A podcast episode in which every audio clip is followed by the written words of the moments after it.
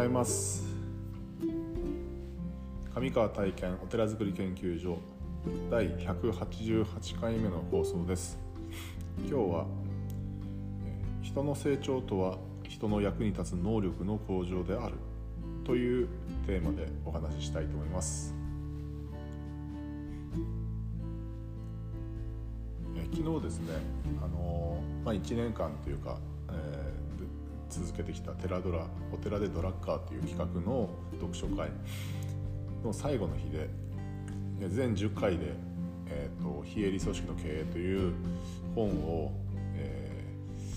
ー、学んできたんですけども、うん、最後の回だったんですけども、えーと、最後の章、まあ、第5章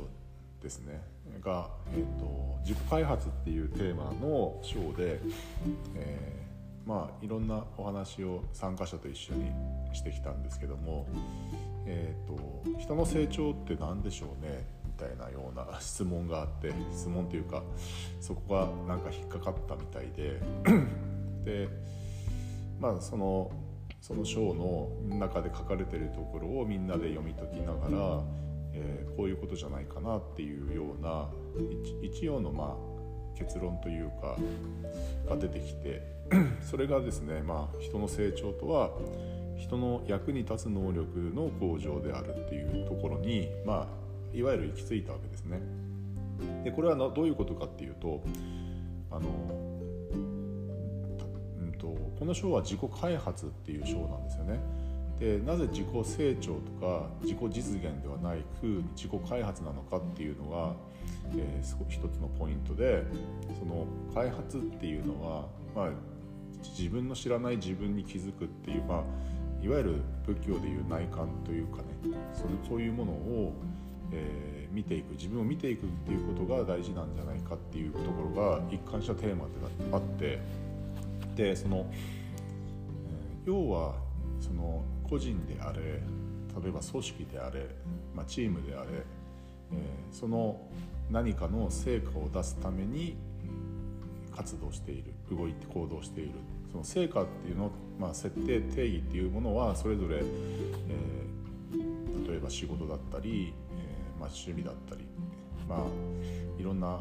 状況によっては変わると思うんですけどもみんな必ず成果を出さなきゃいけないんだっていうか成果が出し成果をだ成果が出ないような動きだとまあ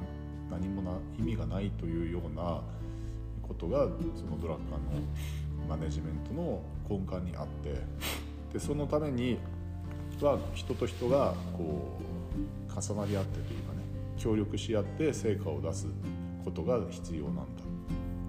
でそのためにその、まあ、人とかチームとか組織の役に立つ能力の向上をすることが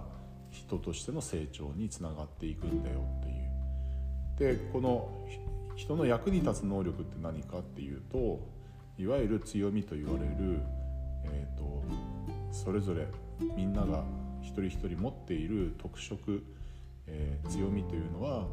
他の人は持っていないような、え、能力なんですね。でその能力を、えー、向上するということはよりその貢献する、え、人の役に立つための、えーと、スキルが上がっていくんですね。そうすると成果も、えー、大きくなっていくんですね。でみんなが、えー、能力が向上していくと大きな成果を得られるということは、くさんの人たちの社会だったり人だったり、まあ、いろんなところの、え貢献度が上がっていくので、まあ、世の中が良くなっていくというような、え、そういう、ま、図式が成り立つというかね、まあ、もちろんそれは理想論かもしれないけれどもそういうところにこう、えーと、関わっていくとコミットしていくとその人の成長というものがそこにあるんじゃないかということが、えー、説かれているんですね。でこれはあの仏教でいう利他的な利他というね他人を利するというこう人の役に立つっていうことは人のために行動するということなんだっていうところにつながってきてでそこが人のお役に立てるということが、えー、人生における幸福の度合いが大きいんじゃないかなっていうことを、え、昨日はお話しさせてもらったんだけれども、え、先ほど言った自己成長とか自己実現になってくると,、えーと、自分の自分がやりたいこととか自分が達成したいこととか、え、あくまでも個人的な目標だったり個人的な、えーと、成長だったりするんですよね。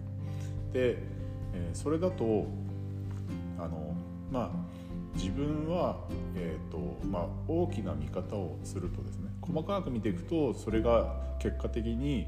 えー、社会のため人のためになったっていうことももちろんありえるかもしれないんだけれども基本的には自分がやりたいからやるんだっていう方向性っていうことがそういう気持ちというかそういうマインドっていうのが、えーと、いい方向にあの転がっていくっていうこともあるけれども、えー、あまりそれがこうなんていう自分の我とかエゴみたいなものが出過ぎると、えー、社会社会や組織にとってあまり良い貢献につながらないっていうことが多々あるん